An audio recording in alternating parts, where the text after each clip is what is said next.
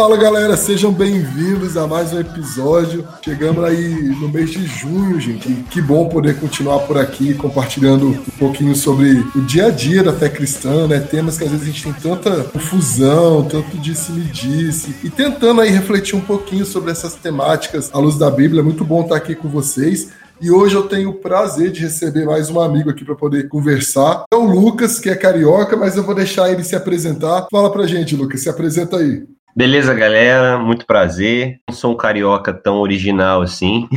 eu sou do interior do estado, de Volta Redonda. Na verdade, eu sou fluminense, mas já vivo aqui no Rio de Janeiro como carioca há uns 10 anos. Trabalho com a ONG Rio de Paz, uma ONG focada na garantia, é, monitoramento dos direitos humanos na cidade do Rio de Janeiro. E também sou pastor e plantador de uma igreja aqui no Rio de Janeiro, no bairro da Tijuca, a Igreja Vineyard. Sou casado com a Andréia, e acho que é isso, basicamente, um pouquinho sobre mim.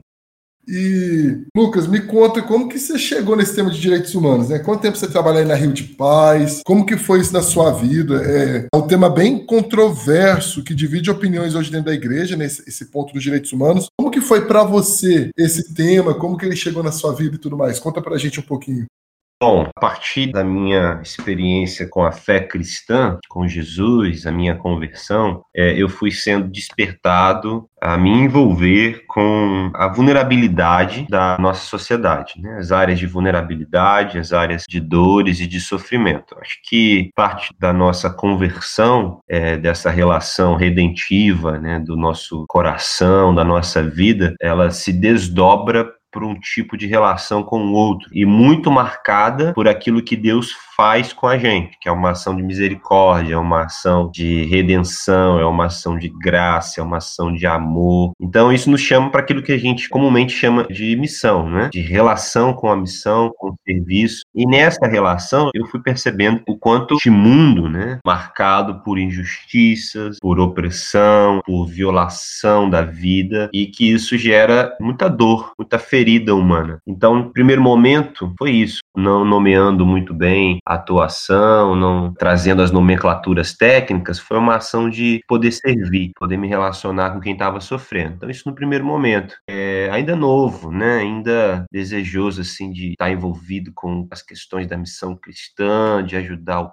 próximo, de crescer a, em compaixão. Então eu fui caminhando nesse ambiente. Primeiro momento, então, envolvido assim com aquilo que na igreja evangélica a gente chama de missão ou de ação social. Uhum. E isso foi ganhando contorno, foi se estruturando de uma missão, foi ganhando um, um caráter mais de desenvolvimento, de um projeto, de um programa, e depois foi se estruturando para uma luta para que haja garantia. Então, deixa de ser apenas uma ação programática, uma ação de desenvolvimento local e ganha contornos de uma luta por incidência política, né? para que aquele que tem sido violado, aquele que vive um, em uma situação de vulnerabilidade, possa ter politicamente, estruturalmente, o seu direito à sua vida respeitada e que isso seja garantido, né, pela nossa estrutura social. Então, a minha relação com os direitos humanos, ela ganha um novo contorno a partir disso, né, quando eu fui percebendo que essa ação micro, essa ação que tem grande valor, né, local, comunitário, de servir, de ajudar, de desenvolver projetos, ela também precisa ser uma ação que ganhe uma amplitude maior. Por exemplo, né, a gente chama a igreja a se envolver, a gente chama os setores privados a se envolver, e a gente vai então crescendo nessa ação até que a gente envolva aquele que é responsável, de certa forma, para garantir garantia de direitos humanos, que é o Estado. E aí eu começo a trabalhar com o Rio de Paz, que é uma organização que atua no campo do ativismo, um direito constitucional de poder, como sociedade civil, participar das decisões, das formulações de políticas públicas que beneficiem as comunidades mais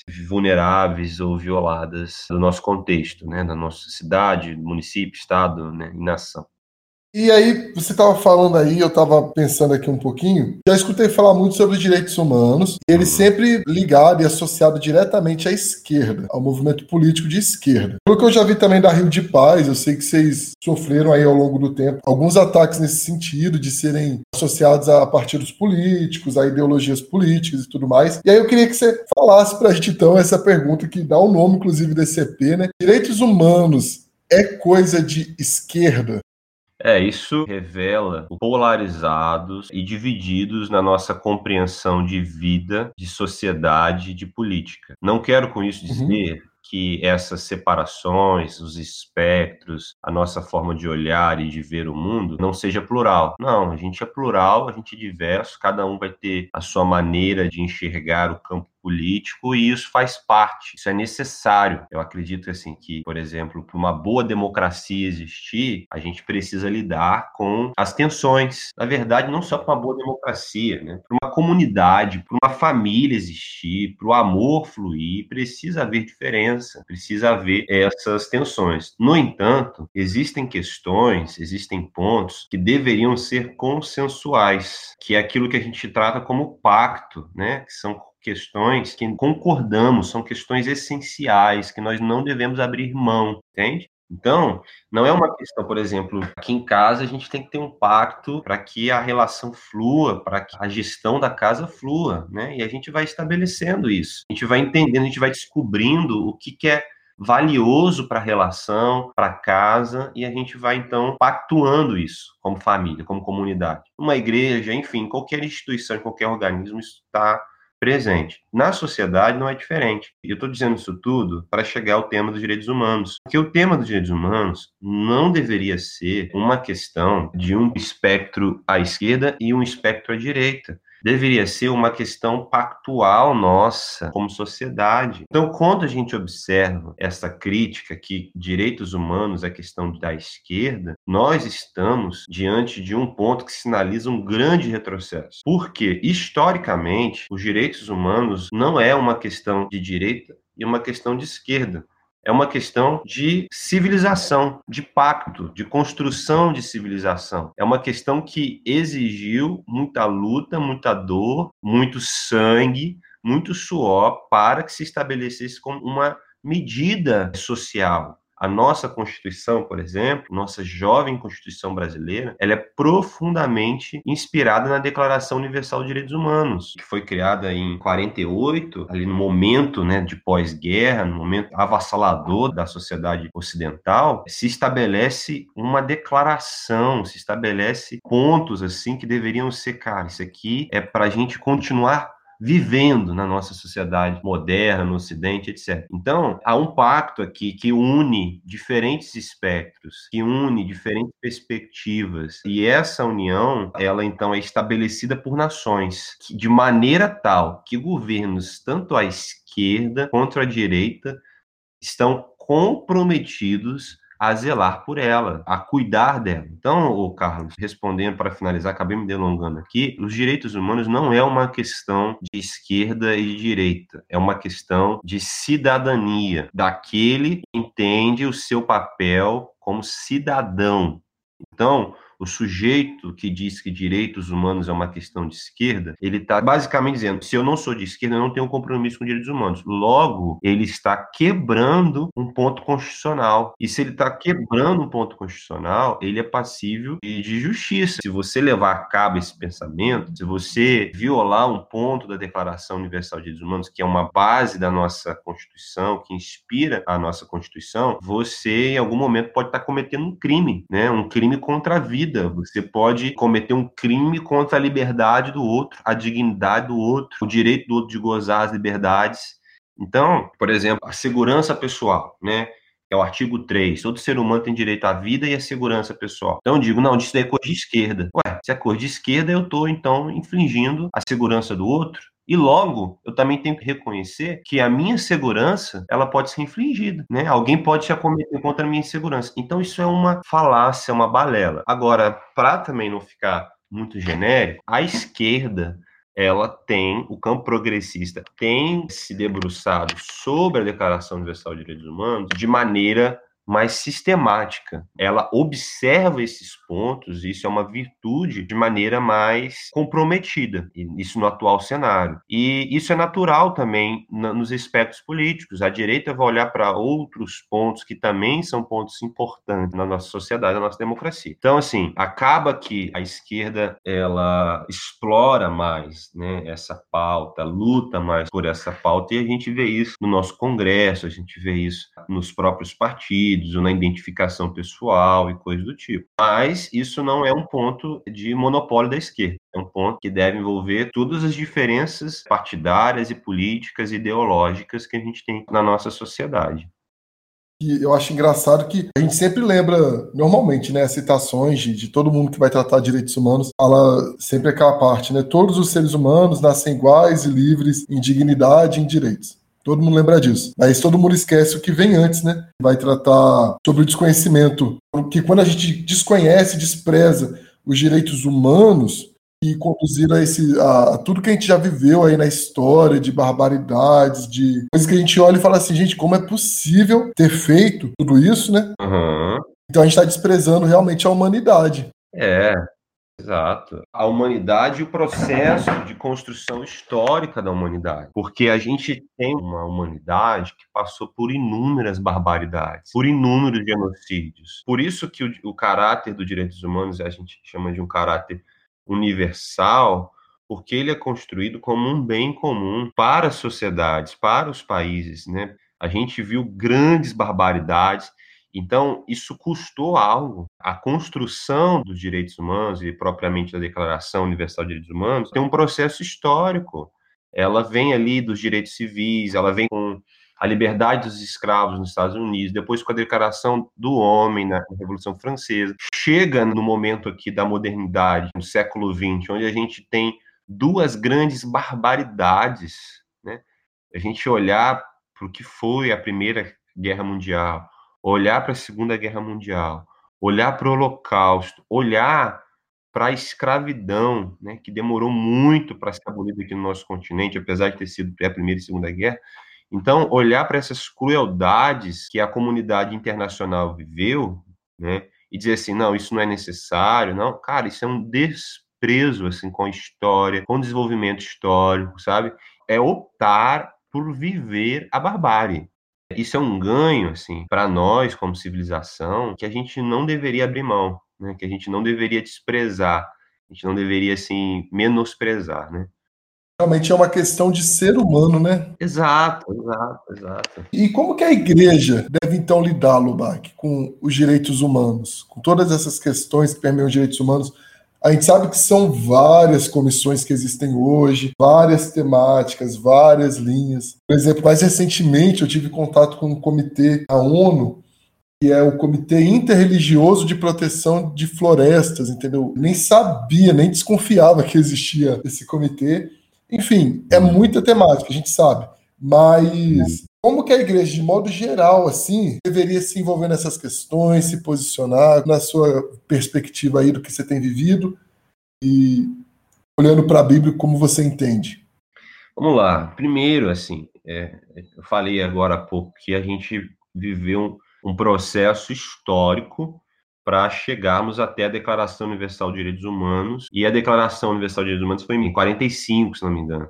Então, é uma declaração assim que inspirou muitas constituições de muitos países e que tem sido uma declaração basilar na construção de outras declarações que garantam direitos e que vão, de certa forma, criando desdobramentos para temas que estão assim no nosso dia a dia, né, no cotidiano, por exemplo, a mulher, a questão do gênero, enfim.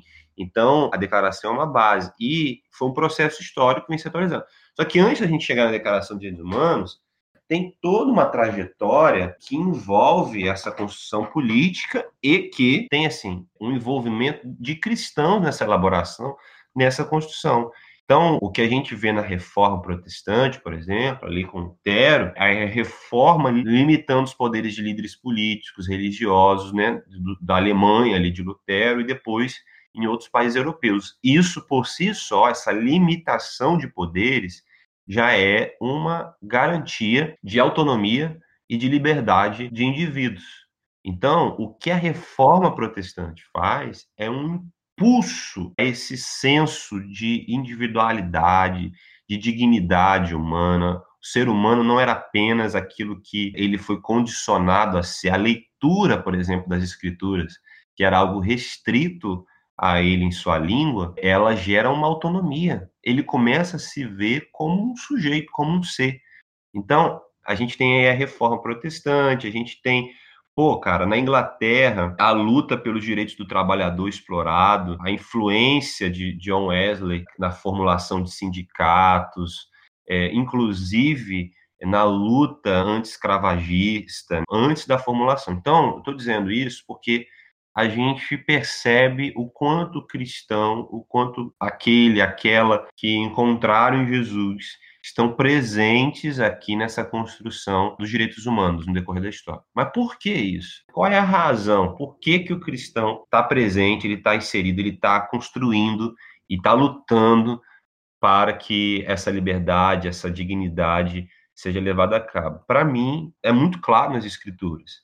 As escrituras a gente encontra, em primeiro lugar, em Gênesis, assim, no relato da criação, a gente tem um princípio basilar nosso engajamento e luta para a garantia dos direitos humanos, a garantia de liberdade, a garantia de segurança, a garantia religiosa, enfim, da pessoa desfrutar, gozar dos seus direitos e liberdade. O ser humano é criado à imagem e semelhança de Deus.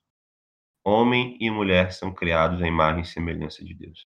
Há, portanto, aqui um princípio, que é um princípio inerente à vida, que é o princípio da dignidade. Quando o relato de Gênesis mostra que Deus criou o homem e mulher à sua imagem e semelhança e soprou neles o fôlego da vida, nós encontramos aqui que este, esta, que nos cerca, o nosso próximo, ele foi criado em e semelhança de Deus. Portanto, ele tem uma dignidade, a despeito do quão maculado, quão desvirtuoso, quanto imoral, quão corrupto, o quão sujo, suja pode se tornar. Existe nele uma dignidade e nada pode roubar, privar e desrespeitar essa dignidade da sua vida.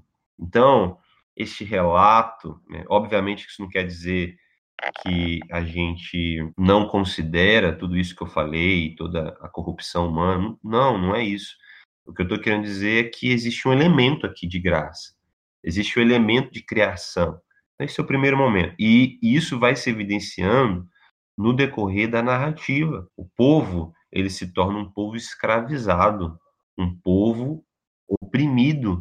Este povo que vem de Adão e Eva, que depois Deus cria um pacto com um homem, com uma família, com Sara, com Abraão, e este pacto né, de amor, de aliança com esta família, ele é perpetuado, porém, esta família cresce e passa pela exploração, passa pela escravidão. O relato de Gênesis do povo de Israel sofrendo é algo que já deveria ali mesmo comover a gente. Porém, parece que a gente se desliga, né?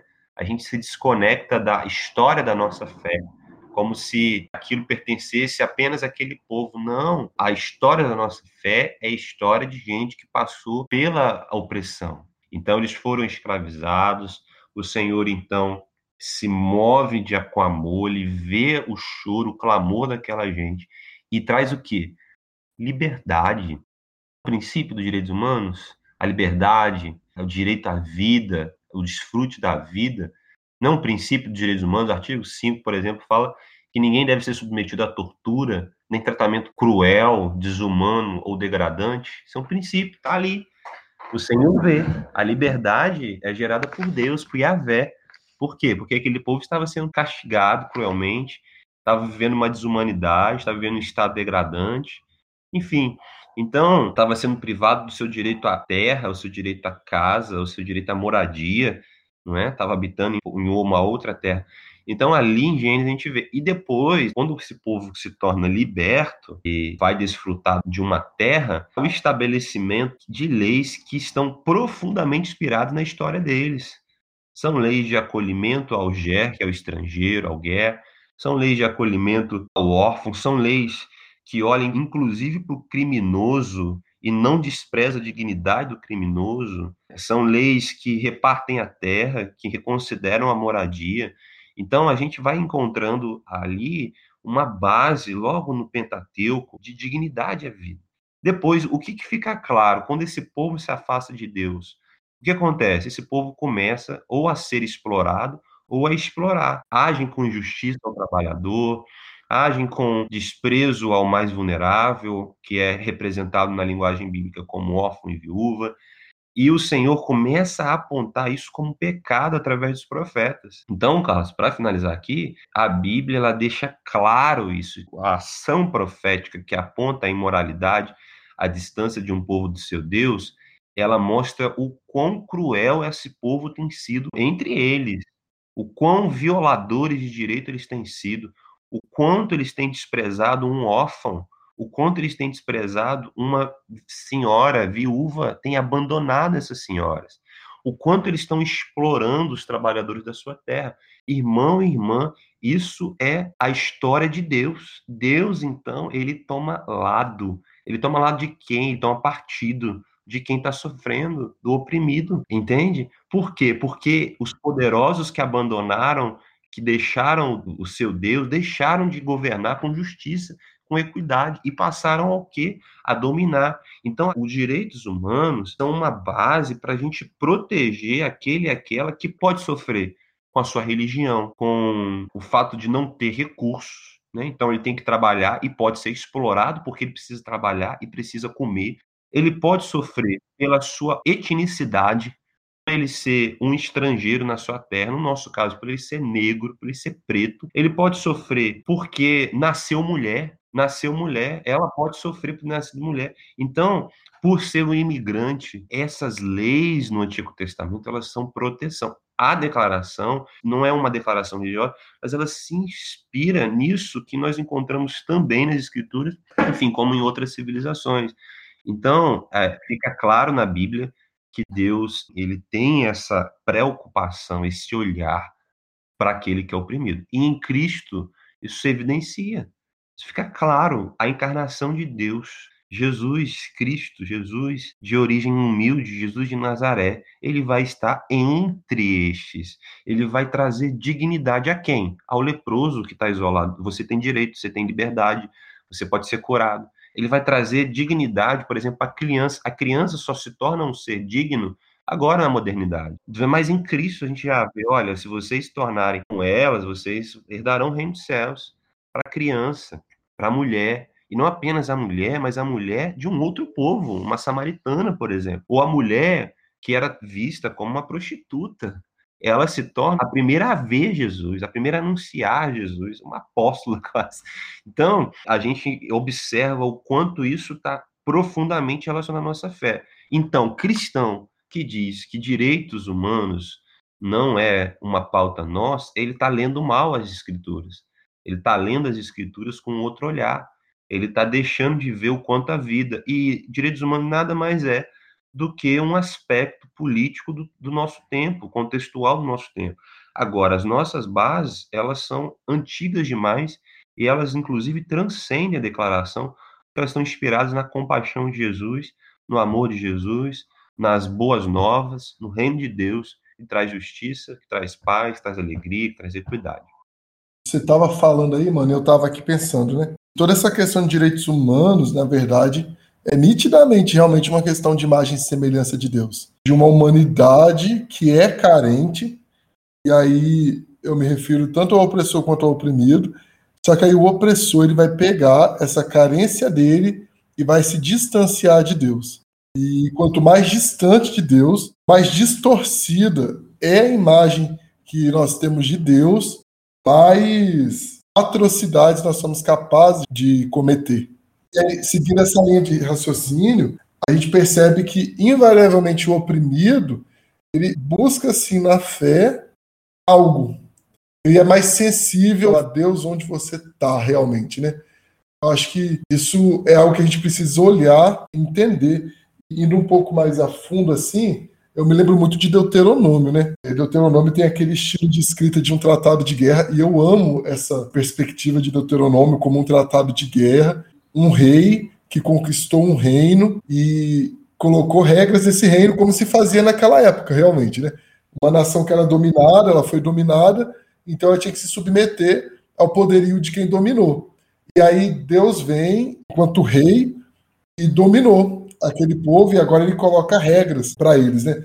E aí nessas regras a gente tem 30 mil regras que hoje estão abarcadas ali nos direitos humanos. Né? A gente tem é, sei lá, função social da propriedade, a questão de desapropriação, direito à moradia, respeito à dignidade da pessoa, questões de liberdade religiosa, de liberdade de expressão, enfim, várias temáticas e está abarcado ali.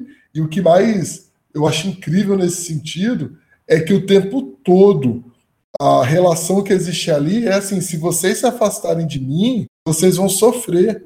Porque toda vez que a gente distorce essa imagem de Deus quanto a essas questões, a gente acaba tendo sofrimento. É uma relação lógica, né? Então Deus o tempo todo nas escrituras realmente ele vem se mostrando preocupado com as questões humanas, com as questões da dignidade humana, porque ele ama essa criação, né? E se ele ama o ser humano como nós cremos que ele ama, então é muito lógico que ele se preocupe. Exato. Que se preocupe, que garanta a sua vida, a sua dignidade. Está presente em todo o texto.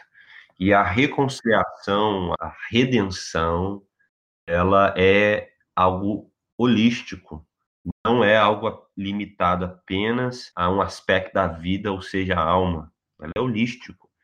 Então, é um equívoco ler isto e só interpretar alegoricamente. É um equívoco ler e pensar que isso tudo é uma linguagem apenas. Não, não é também letra fria, de extremo literal, literalista, mas também não é apenas alegórico. Há um convite aqui para lermos, compreendermos a dimensão da instrução bíblica para o seu tempo, encontrarmos o espírito disso e encarnar isso no nosso tempo.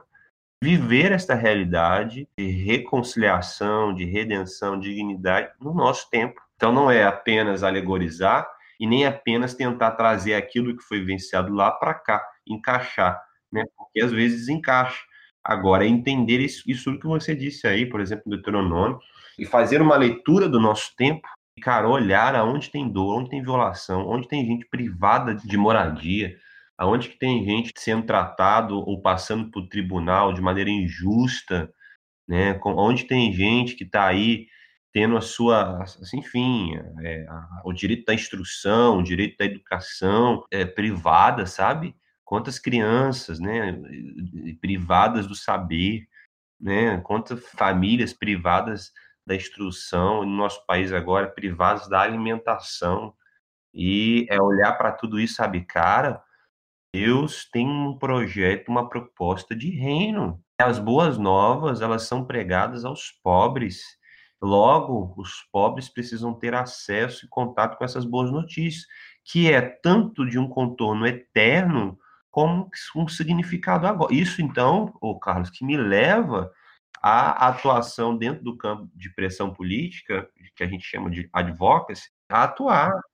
Né? Não é meramente olhar um tratado de declaração e ficar encantado, não é olhar a história da formulação de direitos humanos e ficar fascinado, não é meramente encontrar em um aspecto ideológico uma inspiração, não. Esses aspectos, eles são de extrema importância, são ferramentas mas minha inspiração é em Jesus, é em Cristo, é no reino. Né? Então, algo nosso, sabe? É algo que a gente tem, assim, como aprofundar como cristãos, mergulhar e poder atuar ao ponto de, quem sabe, ver um país, uma nação completamente transformada, com seres humanos carregados, imbuídos dessa dignidade intrínseca, né? Essa dignidade reconhecida, né? Então é isso. Justo. O que a gente precisa entender é que esse reino não vai chegar, né? De verdade, esse reino já chegou. Eu acho que nós, enquanto igreja cristã brasileira aí, a gente ainda vive muito uma divisão de sagrado e profano e muito uma busca de que esse reino vai se dar quando Jesus voltar. Mas esse reino já chegou e ele é manifesto através das nossas vidas. Então, quando eu encaro a realidade social que eu estou inserido como sendo algo meu, algo que Deus me chamou para fazer, porque Ele me colocou nesse ambiente, eu entendo esse mundo que Deus confiou nas minhas mãos, né? Eu começo então a viver esse reino, a ser incomodado por essas questões e viver esse reino lidando da forma que eu puder realmente. E, obviamente, talvez nem todo mundo vai montar uma ONG para poder trabalhar com essas questões, mas todo mundo tem algo para colaborar, né? Todo mundo tem algo que pode fazer para poder mudar. Todo mundo vai cruzar com o samaritano em algum momento. Então, qual vai ser a nossa atitude diante do samaritano? Eu não preciso criar uma organização, e o texto não fala que uma organização foi criada de acolhimento aos essurrados na estrada, mas se cada um entender que vai cruzar pelo samaritano, a postura vai ser diferente. E quando cruzar, está com o coração aberto, né? E a gente só, realmente só encontra esse coração aberto se a gente olhar para Cristo. Porque é muito mais cômodo e muito mais fácil eu ficar na minha bolha e eu cuidar dos meus problemas espirituais. É muito mais simples eu viver essa realidade. Porque eu olhar para o próximo. Olhar para o próximo quer dizer que eu vou ter que sair do barco, quer dizer que eu vou ter que me preocupar com problemas que não necessariamente me atingem, diretamente falando. Né? Mas eu preciso então sair dessa bolha, desse barco e ir de encontro. Mano, então assim, tem mais alguma coisa que você quer falar para a gente hoje? Você pudesse deixar uma mensagem final aqui para a gente. Nossa conversa tá boa, mas nosso tempo também está avançando. É, eu quero falar com o que você começou, assim, né? Quero voltar lá dizendo para a gente parar de ficar tulando, olhando de maneira pejorativa alguns temas que são preciosos demais, como os direitos humanos. Se há um problema, se há um desgaste, se é, um espectro político, como a esquerda, desgastou ou abusou desse tema, isso não quer dizer que a gente vai descartar o tema. Né? Então a gente tem um compromisso de lutar, de engajar e de criar pontes, conexões. Né? A gente está muito dividido e a gente precisa de unidade. Né? Acho que os problemas do nosso país eles só vão ser tratados e, e, quem sabe, transformados a partir de uma união de esforço, de uma união de espírito, uma união de coração. Né? Então, é isso. Que a gente possa se unir a favor da vida. Justíssimo, justíssimo. Eu diria mais que a gente não se esqueça, né? A gente vive num reino que não é um reino político. Não é um reino dividido Exato. em esquerda e direita, mas que realmente tem um rei que é soberano e que então tudo aquilo que esse rei decretou, nós podemos viver. Né? E que é. Deus nos ajude a viver essa realidade, né? Amém. Amém, irmão. Amém. Mano, muito obrigado pelo seu tempo aqui, por você ter vindo, aberto um espaço aí na sua agenda, que eu sei que é super corrida, para estar aqui com a gente hoje. É um prazer trocar ideia com você e a gente se vê, a gente vai se falando. Muita coisa boa aí para acontecer, né? Prazer enorme, meu irmão. Tamo junto. Obrigado pela oportunidade. Um abraço aí para todo mundo que está escutando. Valeu, gente. Beleza, valeu. Até a próxima. Tchau, tchau.